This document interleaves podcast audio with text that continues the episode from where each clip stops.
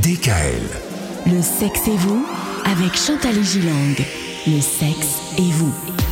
Chantal, nous y sommes à ce rendez-vous tant attendu. Nous parlons de sexualité cette semaine, notamment les fréquences sexuelles. Pas évident. Il y en a pour qui c'est trop, il y en a pour qui euh, bah, c'est pas assez. Euh, et justement, qu'est-ce que vous en pensez, vous, Chantal? Je vais vous donner quelques chiffres sur les fréquences des relations sexuelles.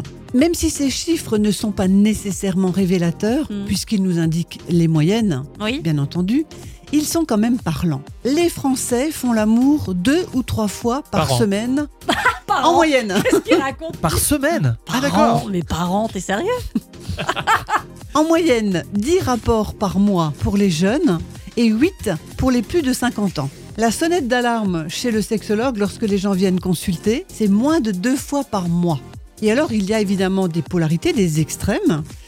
Deux ou trois fois par jour, même une fois passée la lune de miel, et encore ça ne suffit pas pour certains. Et une fois par trimestre, voire encore moins. Moi, j'ai des gens qui consultent et qui n'ont pas fait l'amour depuis 2, 3, 4 ans. Je parle de gens jeunes.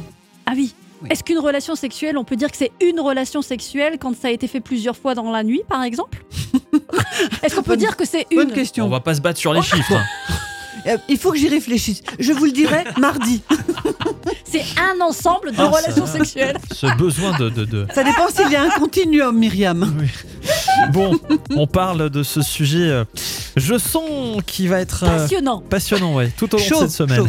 Oh là là. Retrouvez l'intégralité des podcasts Le sexe et vous sur radiodécal.com et l'ensemble des plateformes de podcasts.